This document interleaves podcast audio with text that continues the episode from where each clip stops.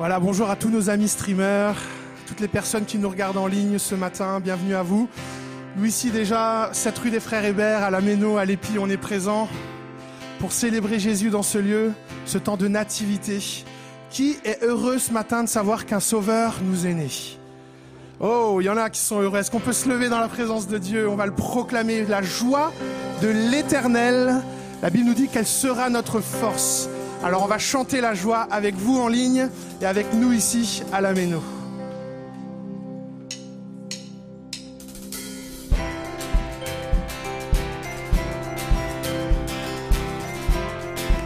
N'hésitez pas à taper dans les mains avec euh, les super choristes qui sont là.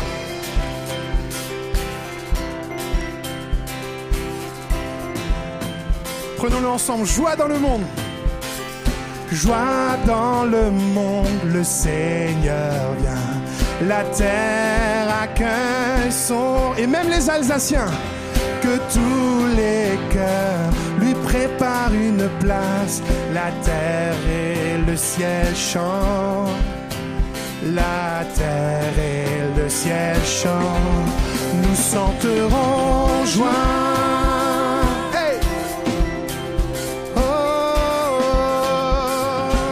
Joie dans le monde. Joie dans le monde, le sauveur est. Entonnons ce refrain. Les champs et les fleuves, les collines et les plaines proclament en cœur ce chant. Proclament en cœur ce chant. Nous chanterons joie. Nous chanterons joie. Nous chanterons joie. Joie dans le monde. Nous chanterons joie ici ce matin. Nous chanterons joie. Hey! Nous chanterons joie. Nous chanterons joie. Joie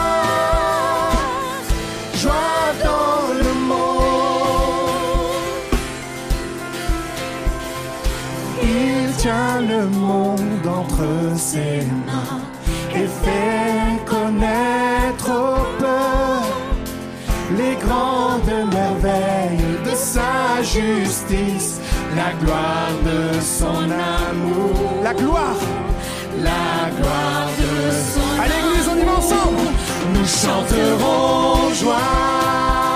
Hey Nous chanterons joie. Nous chanterons joie. Joie dans le monde. Nous chanterons joie. Nous chanterons joie. Nous chanterons joie. Nous chanterons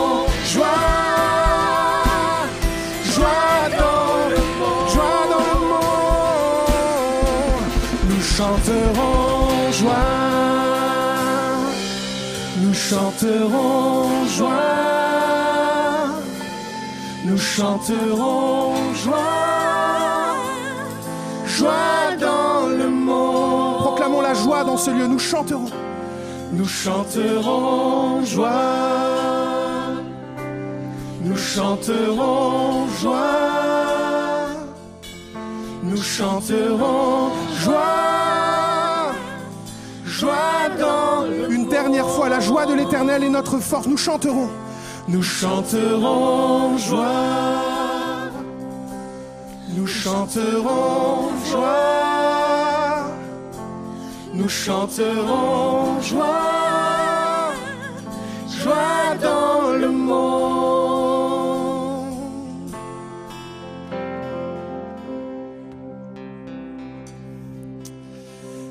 Lors de la nativité de Jésus, il y a des hommes qui ont vécu une joie profonde. Ils étaient en train de paître le troupeau, c'était des bergers. Et à un moment donné, ils ont eu une révélation des anges venus, c'était une- manifestation surnaturelle de la présence de Dieu, pour leur annoncer qu'un sauveur leur est né, un fils leur est donné. l'Emmanuel, Dieu avec nous. Et en entendant cela, déjà, il y avait cette manifestation surnaturelle, spirituelle, mais en entendant cette bonne nouvelle, la joie remplit leur cœur. Ils ont de suite cherché chercher le Messie. Nous n'avons plus besoin de le chercher, nous, nous l'avons trouvé. C'est Jésus-Christ. Et spirituellement, Jésus est élevé au milieu de nous ce matin. Alors on va lui donner toute la gloire. Gloria in excelsis Deo. À Dieu soit toute la gloire. Alors il y a plusieurs versions de ce chant, on va vous en apprendre une ce matin, ou peut-être vous la connaissez déjà.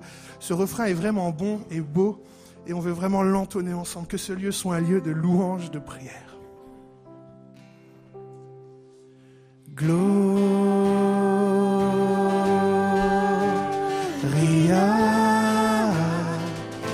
in excelsis Deo. Ria. On essaye ensemble In excelsis. Allez-y. Deo. Ria. In excelsis. In excelsis Deo. Ria. In excelsis Deo. Allez, soyons pas timides, tapons dans les mains.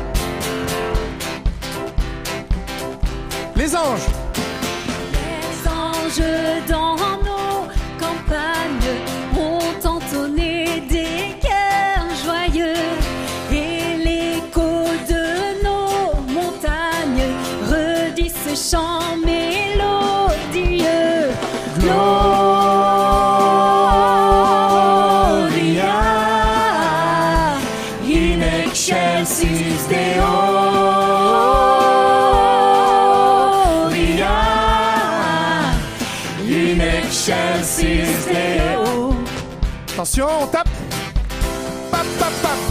un peu timide, on va essayer encore. On y va, attention.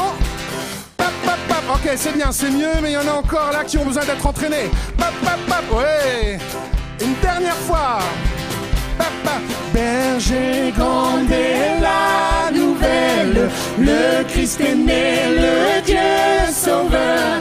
Venez, le ciel vous appelle à rendre hommage au Rédempteur. Gloria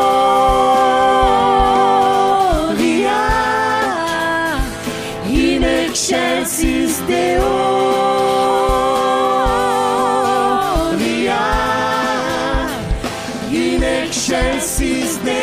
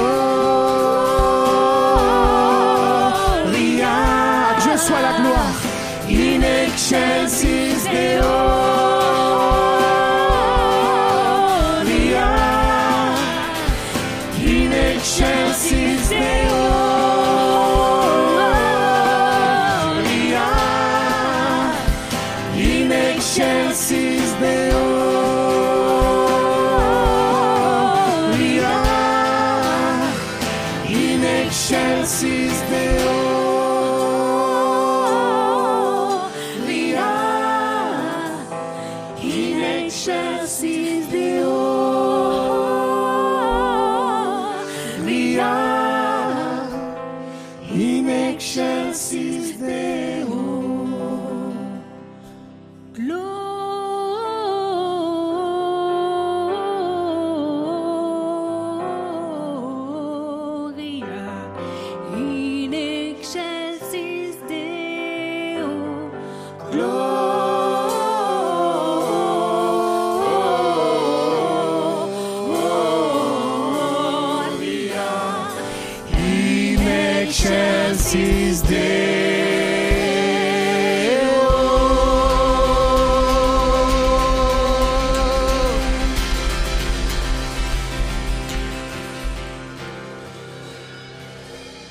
sait que la joie peut être une force quand elle est entre les mains de Dieu et que Dieu nous la communique Qui sait que la joie est une force dans l'épreuve? La nativité, c'est l'histoire d'un Dieu qui nous donne sa force au travers de l'espérance. Alors lui seul est digne ce matin. J'espère qu'il y a un peuple ici qui vient pour euh, entrer en profondeur dans l'adoration. Adorer Dieu. Être en communion, être en harmonie avec lui.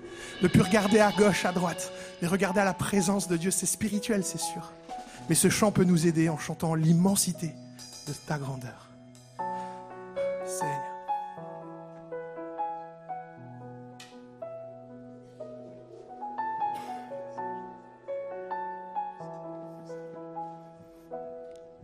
Chantons-le ensemble.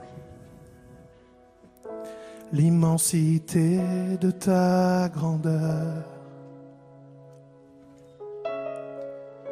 me montre que je ne suis rien. Mais quand tu façonnais la terre, j'étais déjà près de ton cœur. Tu m'aimais avant que je sois. Et pour moi, tu as tout donné. Toi seul pouvais me libérer. C'est pourquoi je veux t'adorer. Toi seul est digne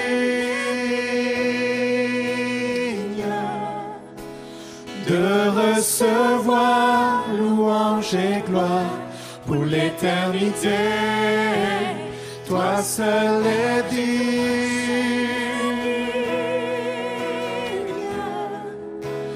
de recevoir louange et gloire pour l'éternité.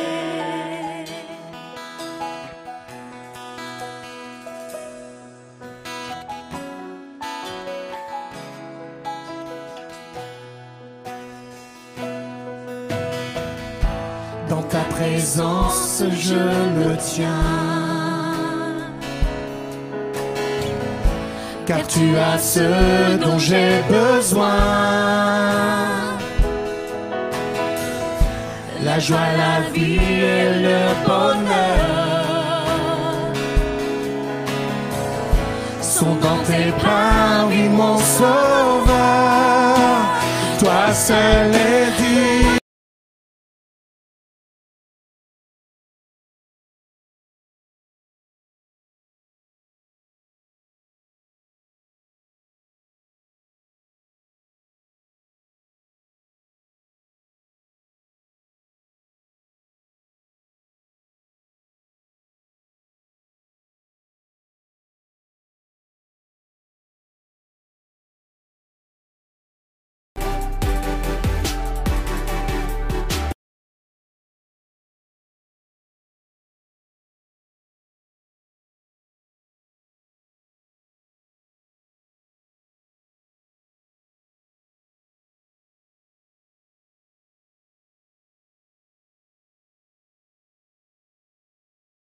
Il y en a qui ont bravé euh, les repas de famille, les restes, pour se dire on va quand même célébrer Noël à l'église. Et bien vous avez bien fait. Moi je suis content d'être avec vous ce matin.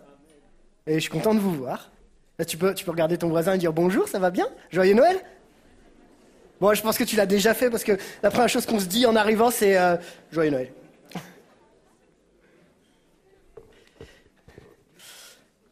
Alors, je vous avoue que j'ai- cherché longtemps quel thème j'allais prêcher ce matin. J'avais un doute, j'hésitais entre Pâques, la Pentecôte. euh, puis du coup, je me suis dit que je vais prêcher sur Noël. Ça vous va?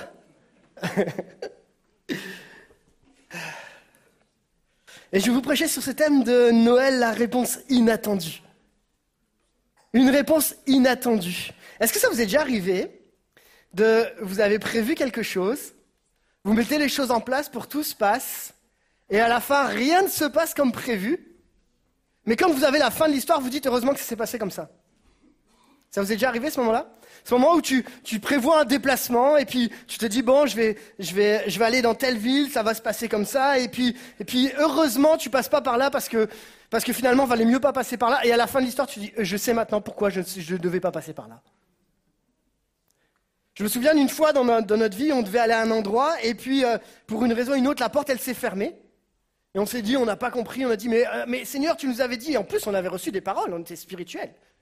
On avait reçu des paroles qui nous disaient, il faut que tu y ailles, enfin en tout cas, il faut que tu partes. Et puis on, a commencé à, se préparer dans notre tête. Et puis, euh, et puis je me souviens, après les fêtes de Noël, on était sûr qu'il fallait partir et en janvier, on nous dit, ah ben non, faut pas y aller. Pour que finalement, quelques mois après, on comprenne que, en fait, j'avais bien compris qu'il fallait partir, mais j'avais pas forcément le lieu, la destination. Et quand j'ai compris la destination, c'est comme si Dieu m'a dit, t'as bien fait d'attendre. Et je crois que parfois, il y a des moments dans nos vies où on a des phases d'attente. Et je crois que si Noël, c'est pas une bonne définition de l'attente, je pense que, voilà, au moins on sera dans le thème, c'est sûr. Et j'en connais ici qui font partie de mes, mes quatre enfants, dont l'attente, ça a été long. Surtout hier. Surtout hier, jusqu'à ce qu'on ouvre euh, des cadeaux. L'attente était longue. Mais une fois que l'attente est résolue, on se dit finalement l'attente n'était pas si longue que ça. Hein, Rosie maintenant, que les cadeaux sont arrivés. Alors, j'aimerais vous parler d'attente et d'attente. Parce que on a des attentes, et pour que nos attentes aient une réponse, il faut de l'attente. Vous me suivez Alors, à mes amis traducteurs, toutes mes. je suis désolé, je ne sais pas comment on peut traduire ça. Ouais, mais- désolé. Parfois, on a des attentes, et il faut de l'attente avant de que nos attentes soient réalisées. Vous m'avez suivi Et c'est pour ça que Noël, pour moi, c'est la réponse, une réponse inattendue. Dans le sens où il y avait des attentes, mais la façon dont la- l'attente a été répondue, ça a mis du temps, et en plus, c'est peut-être pas exactement ce qu'ils attendaient. Et c'est ce qu'on va voir ensemble. Alors je vous propose qu'on lise un texte que vous connaissez tous très bien, et qu'on va, qu'on va lire ensemble. Alors, euh, on a déjà eu le début avec Luc, mais je vous propose qu'on lise un peu l'équivalent, mais dans Matthieu. Ça te va? Ouais, ça vous va? C'est bon? Ok. On va lire ensemble Matthieu chapitre 1, versets 18 à 23. C'est un texte qui est assez facile, et on va le lire ensemble, d'accord? Voici dans quelles circonstances Jésus-Christ vint au monde. Marie, sa mère, était liée par fiançailles à Joseph. Or, elle se trouva enceinte par l'action du Saint-Esprit, avant qu'ils aient vécu ensemble. Joseph, son futur mari, était un homme juste. Il ne voulait pas la livrer au déshonneur. C'est pourquoi il se proposa de rompre ses fiançailles sans en ébruiter la raison. Il réfléchissait à ce projet quand un ange du Seigneur lui apparut en rêve et lui dit Joseph, descendant de David, ne crains pas de prendre Marie pour femme, car l'enfant qu'elle porte vient de l'Esprit Saint. Elle donnera naissance à un fils, tu l'appelleras Jésus. C'est lui en effet qui sauvera son peuple de ses péchés. Et tout cela, donc tout ce qu'on vient de lire avant, tout cela arriva pour que s'accomplisse cette parole du Seigneur transmise par le prophète. Voici la jeune fille vierge sera enceinte, et elle enfantera un fils que l'on appellera Emmanuel, ce qui veut dire Dieu avec nous. On pourrait s'arrêter là parce que je crois que c'est le plus merveilleux de tous les messages. Je ne sais pas pourquoi vous êtes venus et quelle était votre attente en venant ce matin au culte, mais la première chose que je peux vous dire, c'est que Dieu est avec nous encore aujourd'hui. Et c'est ça le merveilleux message de Noël, Dieu avec nous. Mais vous doutez bien que je vais aller un petit peu plus loin. Il y a un truc qui me fait bizarre dans ce texte-là, je peux vous le dire? Je peux vous partager mon cœur? Je ne sais pas si, vous avez, si, ça, si ça vient vous chercher, mais quelque chose qui m'interpelle. Ce texte nous dit, elle donnera naissance à un fils, tu l'appelleras Jésus. Jusque-là, on est tous d'accord. Mais ce texte nous dit aussi, voici la jeune fille sera enceinte et elle enfantera un fils que l'on appellera Emmanuel. Ma question est donc, comment il s'appelle? Jésus ou Emmanuel? Merci à ceux qui ont répondu Jésus. Ok Si on fait un vote, on fait un vote? Non, on fait pas un vote.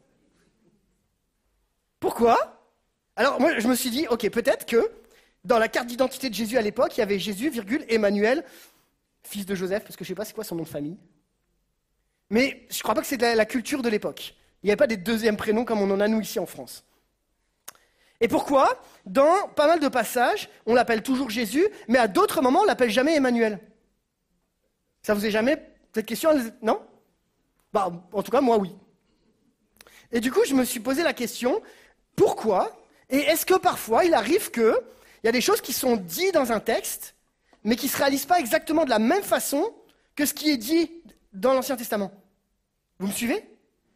Et, j'essaie de comprendre dans ma tête cette logique et puis de l'appliquer à ma vie, que, parce que des fois je crois que Dieu me parle, il me donne des choses, il me dit, mais ça ne se réalise pas exactement comme ce que je pensais avoir compris. Et j'aimerais qu'on parle de ce type d'attente-là. Et de voir comment Dieu, dans tout ça, sait exactement ce qu'il est en train de faire. Et qu'il gère très très bien.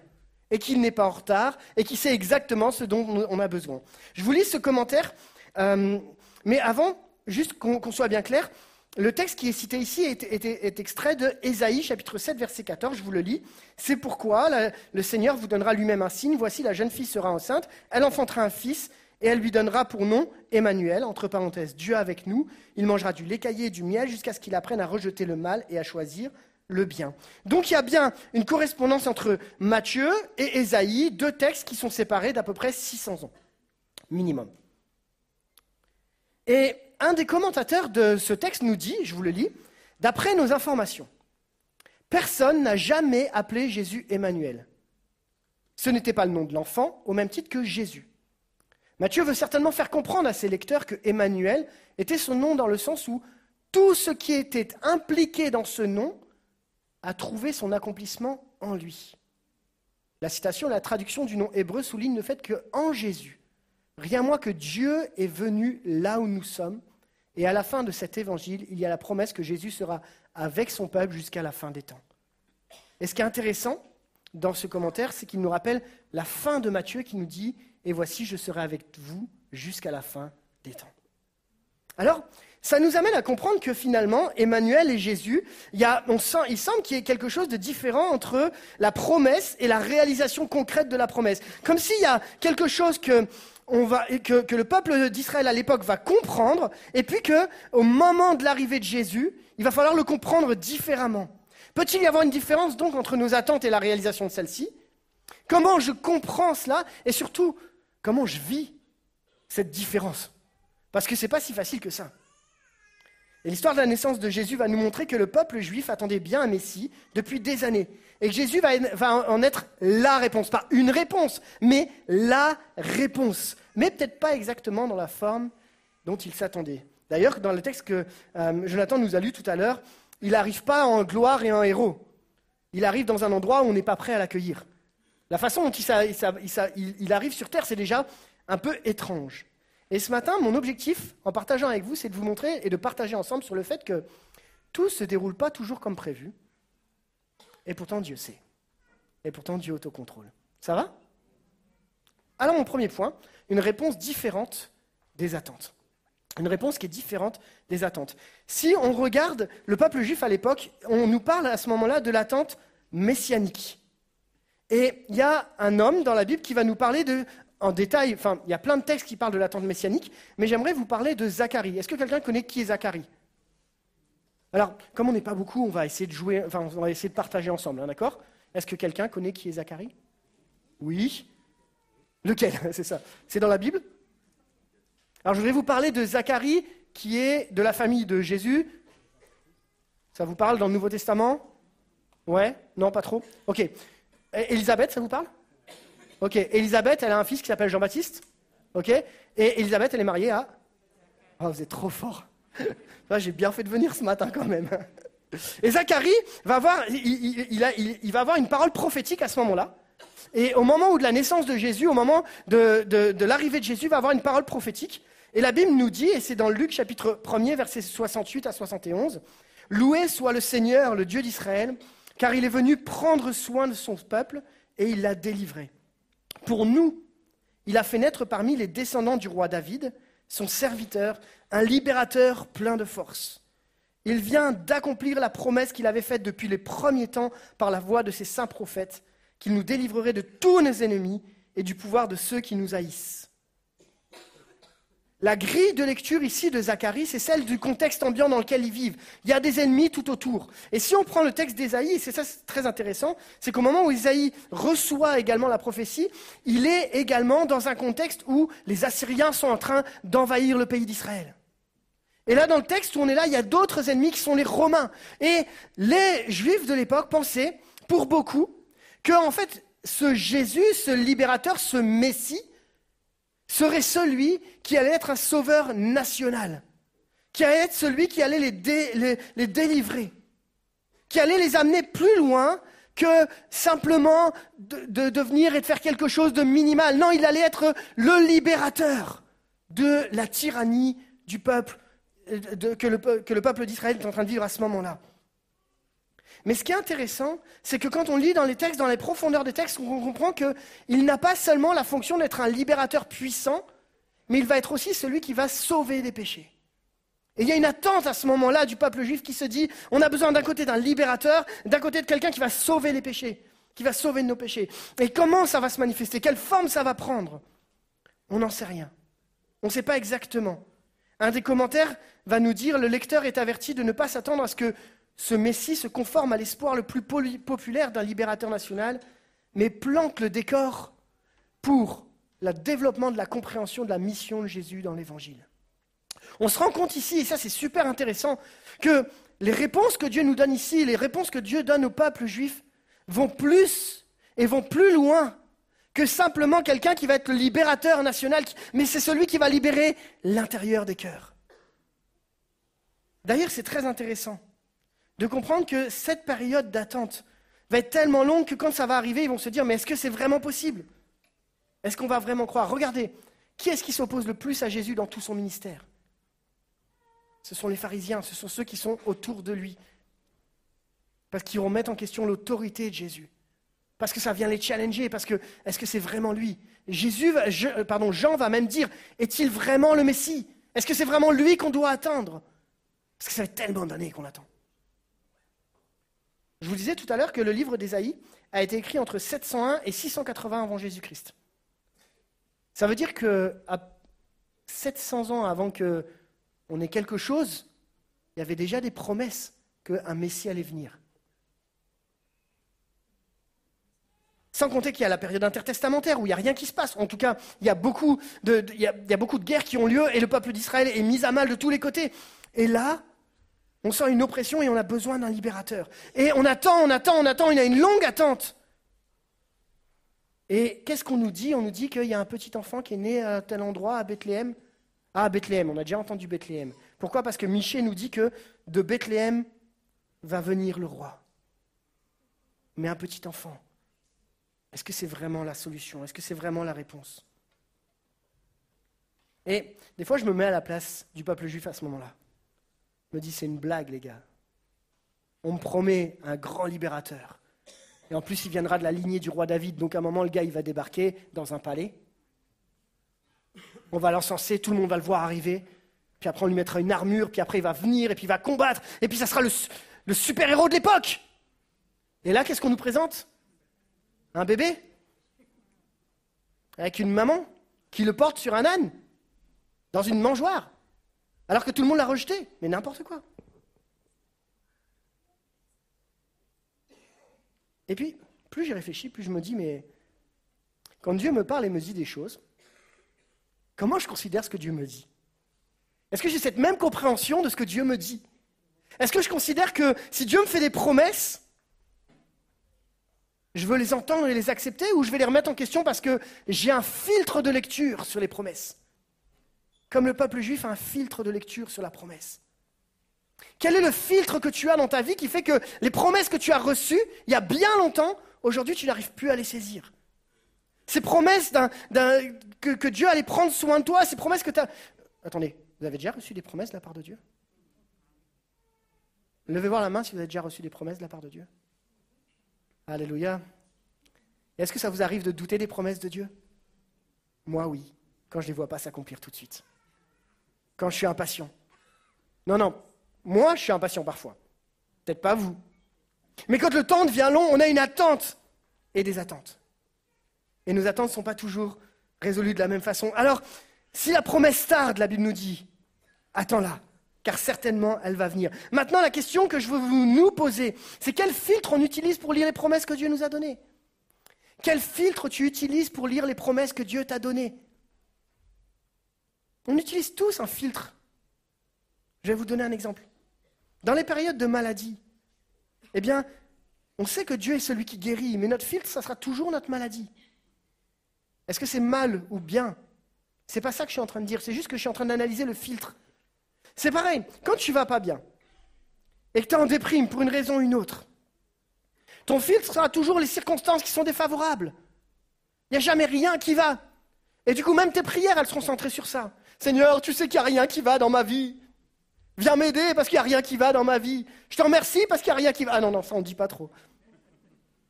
Parce qu'on a forcément un filtre, une grille de lecture face aux promesses de Dieu.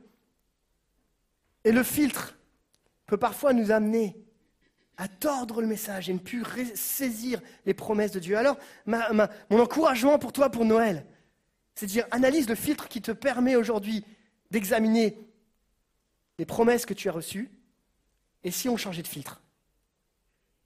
Moi, je ne bois pas de café, mais je sais qu'un filtre qui n'a pas été changé depuis un bout de temps, c'est pas terrible. Hein. Vous êtes d'accord avec ça? C'est pas terrible quand même. Hein. et il y a un moment, tu es quand même obligé de changer ton filtre. Pourquoi? Parce que si tu ne changes pas ton filtre, le goût du café, il a un goût d'ancien. Vrai ou faux? Je me souviens le matin quand je me levais, quand j'allais chez ma grand-mère quand j'étais petit. J'aime pas le café, mais il y a un truc que j'aime, c'est l'odeur du café. Et quand je me levais, on allait chez ma grand-mère. Je sais pas si mes, parents ils me regardent là, mais ou, mes frangins, je sais. Mais vous savez, hein, tu, te lèves le matin et tu as l'odeur du café de la grand-mère là. ça remonte, ça remonte. Et je sais que ma grand-mère, elle changeait le filtre, hein, parce qu'il sentait bon ce café. Et Parfois, on a besoin de se dire, Seigneur, est-ce que je n'ai pas besoin de changer de filtre aujourd'hui dans ma vie? Parce que toutes les promesses que je reçois, elles sont juste passées au filtre de mes souffrances, au, filtre de mes blessures, au filtre de ce qui va et ce qui ne va pas. Et si ce matin, je mettais simplement les promesses au filtre de l'amour de Dieu? Parce que la réalité, c'est que Noël, c'est quoi? Si ce n'est la réponse d'un Dieu qui nous donne la plus belle de toutes les réponses. C'est l'amour de Dieu manifesté en Jésus-Christ pour chacun d'entre nous. C'est comme si tu changes de filtre et que tu te dis que le filtre qui te permet de lire les promesses de Dieu devient le filtre de l'amour de Dieu. Et à ce moment-là, là tu comprends que les promesses, elles sont oui et amen et qu'elles se réaliseront parce que Dieu n'est pas un homme pour mentir. Amen à ça?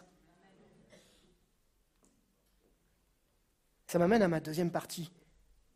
Tu sais, même si tu n'as pas l'impression que Dieu connaît, Dieu sait exactement où il en est et Dieu connaît la meilleure réponse pour toi. Dieu sait exactement quelle est la meilleure réponse dont tu as besoin pour ta vie. Même si le chemin par lequel tu es en train de passer, tu n'as pas envie de le voir. Même si les plans par lesquels tu as, commencé à mettre les choses en place, eh bien, en train, de. Tu ne vois pas la réalisation, tu dis jamais ça marchera. Et si Dieu était dans l'histoire et savait exactement quelle était la suite? Et le message de Noël, c'est ça c'est que Dieu a la réponse, the answer, the best place, la meilleur endroit. je l'aurais bien dit en allemand, mais je ne le savais pas. J'ai cherché dans ma tête, mais je ne l'avais pas là. Comment on dit la réponse en allemand? Die Antwort, ja, sehr gut. Et, et du coup, la réponse, et je fais quand même un effort, vous voyez, parce qu'on est à Noël. Hein. La réponse parfaite de Dieu pour le monde. Je ne l'aurais pas dit en arménien. Hein. La prochaine fois. Noël prochain, je ferai un effort. Ah, quelqu'un peut noter ça parce que j'ai oublié d'y aller la semaine prochaine. Dieu nous apporte pas une réponse, mais la réponse parfaite pour le monde. Quelle est cette réponse? Eh bien, il va nous donner deux indices. Emmanuel d'un côté et Jésus de l'autre côté. Emmanuel, qu'est-ce que ça veut dire? Emmanuel, ça, vient de trois bouts de mots hébraïques. Im, à nous et elle. Eh les gars, je parle anglais, allemand et hébreu. Je suis fort, hein Bon, non, non, je l'ai lu et je, je la plaque. Hein. Im, à nous et elle. Im, ça veut dire avec. À nous, ça veut dire nous. Et elle, ça signifie Dieu en hébreu.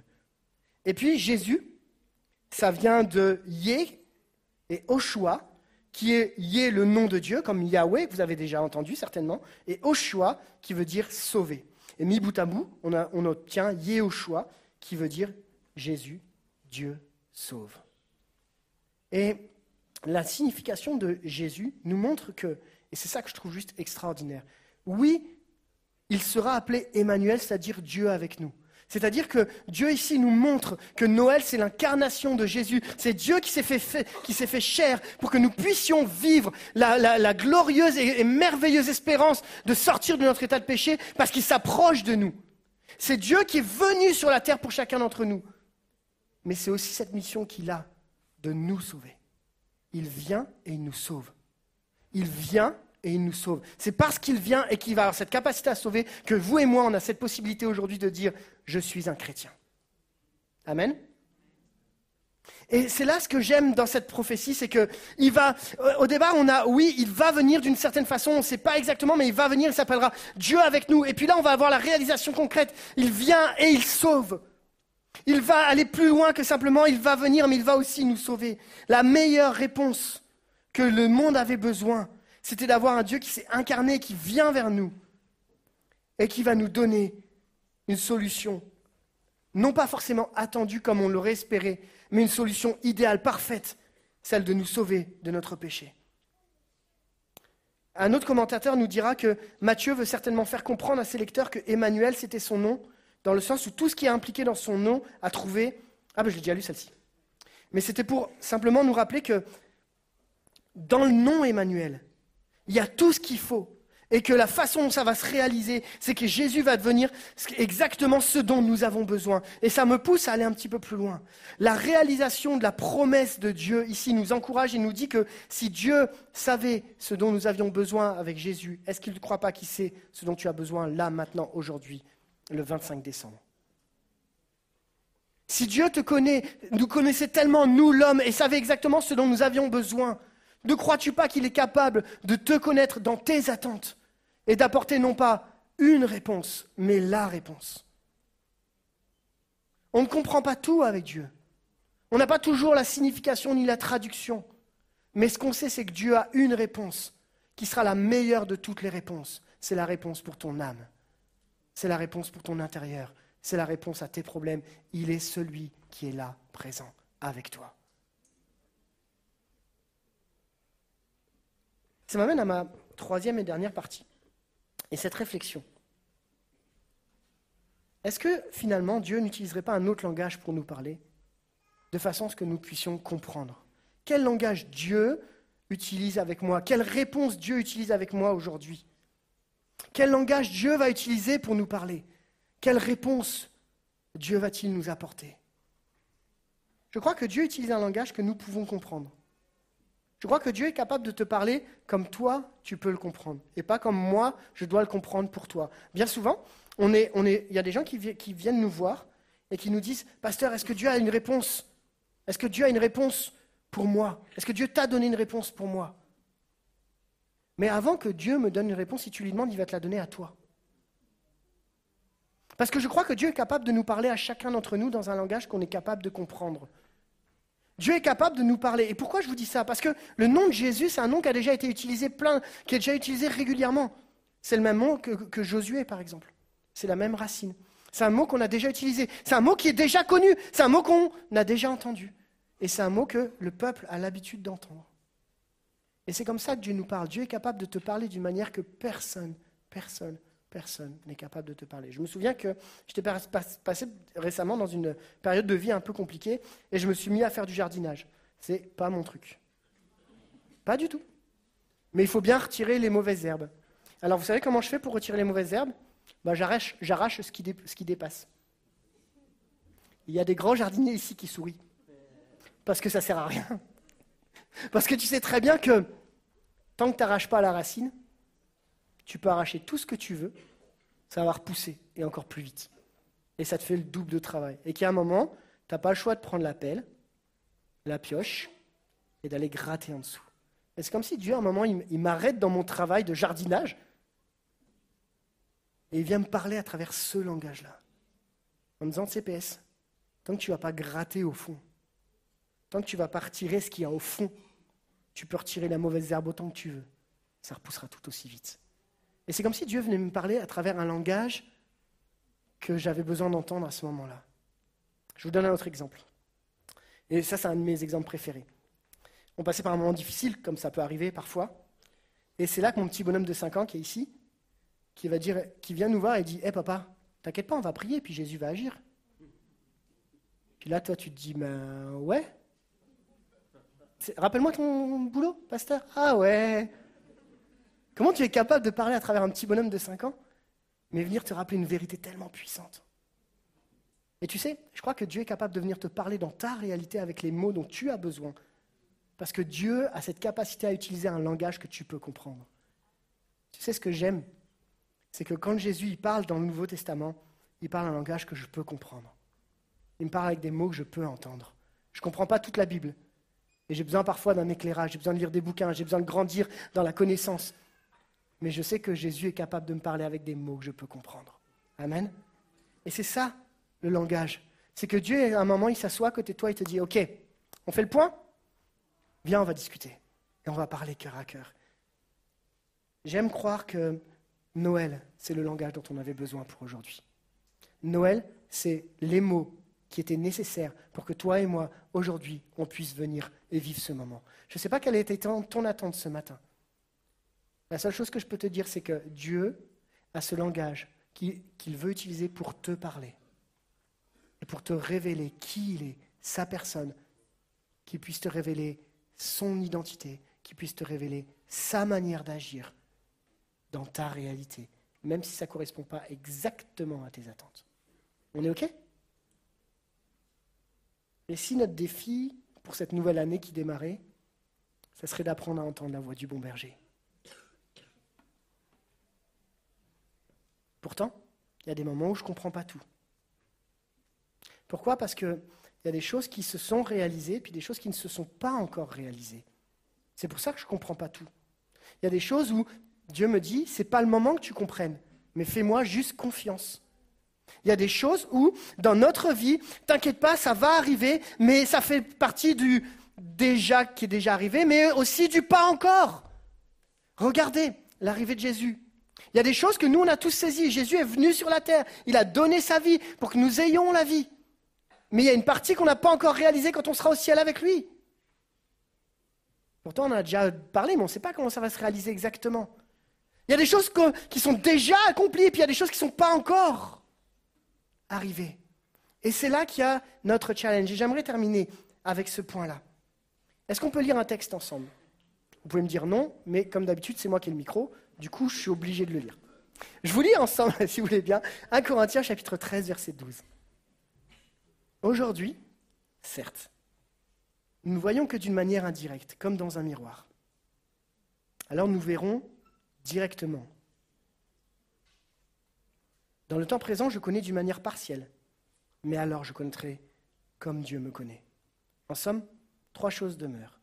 La foi, l'espérance et l'amour, mais la plus grande d'entre elles, c'est l'amour. Ce texte nous rappelle qu'on ne comprend pas tout, et qu'il y a des choses qu'on comprendra plus tard. Et ce texte nous rappelle que dans le temps présent, on comprend certaines choses, mais que dans le temps futur, on comprendra d'autres choses. Ce texte nous rappelle que les promesses que tu attends, tu n'en vois peut-être pas la réalisation tout de suite, mais dans, dans le futur, tu la verras. Mais il y a trois choses qui demeurent. La foi. C'est continuer à croire même quand tu ne vois pas. L'espérance. C'est garder l'espoir en Jésus malgré l'incompréhension. Et je dirais ma préférée, mais aussi la plus importante, c'est l'amour. C'est l'amour parce que si Dieu t'aime comme il nous aime tous, au point d'avoir envoyé son Fils en ce jour de Noël, c'est pour nous rappeler que son amour est tellement grand qu'il ne va pas te laisser tomber. C'est pour te rappeler que son amour est tellement grand qu'il ne va pas te laisser tomber. Et qu'il te rappelle qu'il est Emmanuel, Dieu avec toi. Et j'aimerais qu'on puisse euh, avoir un temps maintenant pour conclure. Si je réfléchis à mon message, Noël, c'est une réponse, la réponse inattendue au final. Il y avait pas mal d'attentes de la part du peuple juif.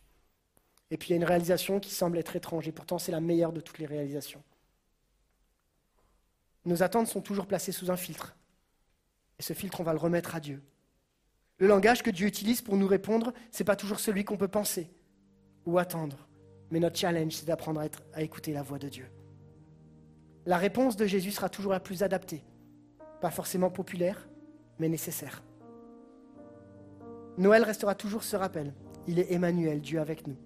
Mais il est aussi Jésus, celui qui sauve. Alors j'aimerais vous lire ce dernier texte, qui se trouve dans Luc chapitre 4, verset 16. On nous parle de Jésus qui se rendit à Nazareth où il avait été élevé, et il entra dans la synagogue le jour du sabbat, comme il en avait l'habitude. Il se leva pour faire la lecture biblique, et on lui présenta le rouleau du prophète Ésaïe. Tiens, Ésaïe, on en a déjà parlé. Comme par hasard, ce jour-là, c'est cette lecture-là qu'il faut lire. Comme par hasard, c'est l'accomplissement d'une certaine prophétie. En déroulant le parchemin, il trouve le passage où il est écrit L'Esprit du Seigneur repose sur moi, parce qu'il m'a désigné par l'onction pour annoncer une bonne nouvelle aux pauvres. Il m'a envoyé pour proclamer aux captifs la libération, aux aveugles le recouvrement de la vue, pour apporter la délivrance aux opprimés et pour proclamer l'année de grâce accordée par le Seigneur. Il roula le livre, le rendit au servant et s'assit. Dans la synagogue, tous les yeux étaient braqués sur lui. Aujourd'hui même, commença-t-il, pour vous qui l'entendez, cette prophétie de l'Écriture est devenue réalité. Aucun de ses auditeurs ne restait indifférent. Le message de grâce qu'il leur présentait les étonnait beaucoup. Aujourd'hui, en ce jour de Noël, la prophétie s'est accomplie. Jésus est venu. Il a donné sa vie afin que nous ayons la vie et la vie en abondance. Et aujourd'hui, c'est une année de grâce. Il est venu nous apporter la réponse dont nous avons besoin. J'aimerais qu'on ferme les yeux un instant. Et qu'on puisse se poser ensemble cette question très simple. J'ai beaucoup d'attentes. Qu'est-ce que j'attends par rapport à Jésus? Et si on était prêt à dire, Seigneur, ce matin, je ne veux pas entendre le langage que j'ai envie d'entendre, mais je veux entendre ta voix. Je ne veux pas entendre la réponse que j'ai envie d'entendre, mais je veux entendre ta réponse. Seigneur, j'ai besoin de toi ce matin. Et je veux me rappeler dans ce message de Noël que tu es Emmanuel, tu es Dieu avec moi. Mais tu es aussi celui qui me sauve. C'est la réponse dont j'ai besoin. Si ce matin on se rappelait simplement les promesses de Dieu, et dire Seigneur, le filtre que je veux avoir par rapport à toutes les promesses que tu as faites, c'est de dire Seigneur, parce que tu m'aimes, tes promesses, elles ne resteront pas sans effet. Je crois dans un Dieu qui est capable de répondre aux promesses. Je crois dans un Dieu qui est capable de répondre au-delà de mes attentes, mieux que mes attentes, parce qu'il a déjà fait une fois en venant à Noël. Il peut le faire une deuxième fois pour ta vie. Seigneur, je te prie, alors qu'on est ensemble, parce que je sais que le message de l'Évangile, c'est la bonne nouvelle pour chacun d'entre nous et c'est un message de puissance. Un message qui relève celui qui est affligé. Seigneur, le langage que tu utilises pour nous parler, c'est le meilleur de tous les langages. Cette voix douce que tu viens comme déposer dans nos cœurs, c'est cette voix qu'on a besoin d'entendre et qu'on veut entendre. Père éternel, je te prie pour chacun qui est là dans ce lieu, pour chaque personne qui est là derrière, derrière sa caméra, derrière son, écran d'ordinateur ou son téléphone afin, Seigneur, que tu puisses encore les encourager. Seigneur, et je te prie pour chacun d'entre nous, alors qu'on a des filtres dans nos vies, qu'on puisse déposer ces filtres à tes pieds. Les filtres de la souffrance, les filtres de la blessure. Seigneur, ça ne veut pas dire qu'elles n'ont pas existé, ça veut juste dire qu'on les dépose à tes pieds, afin que tu nous donnes ton filtre pour voir les événements tels qu'ils sont aujourd'hui, afin que tu nous donnes ta lecture pour voir les choses comme elles sont. Seigneur, on a besoin de réaliser que tu es avec nous et que tu nous sauves. Et que même si les mots que tu utilises ne sont pas exactement ceux qu'on comprend, tu es celui qui connaît exactement la réponse dont nous avons besoin. Merci parce que Seigneur, tu n'es pas limité. Et tu nous connais mieux que personne. Je te prie, Jésus, encore pour chacun d'entre nous, et afin que ce message de Noël puisse être plus que simplement des cadeaux, un bon moment en famille, ça puisse être ce souvenir que tu es avec nous jour après jour et que tu nous sauves, et qu'en plus tu as la meilleure de toutes les réponses pour notre vie parce que tu es notre Dieu. Celui qui a donné sa vie pour nous, celui qui est venu, qui s'est incarné, celui qui a décidé de donner sa vie, celui qui a décidé un jour de devenir ce petit enfant, celui qui a décidé un jour de dire, Seigneur, je donne ma vie pour eux. Merci parce que Noël, c'est juste ce jour extraordinaire où un jour tu as décidé de t'incarner et de venir nous rencontrer. Merci Jésus. Amen.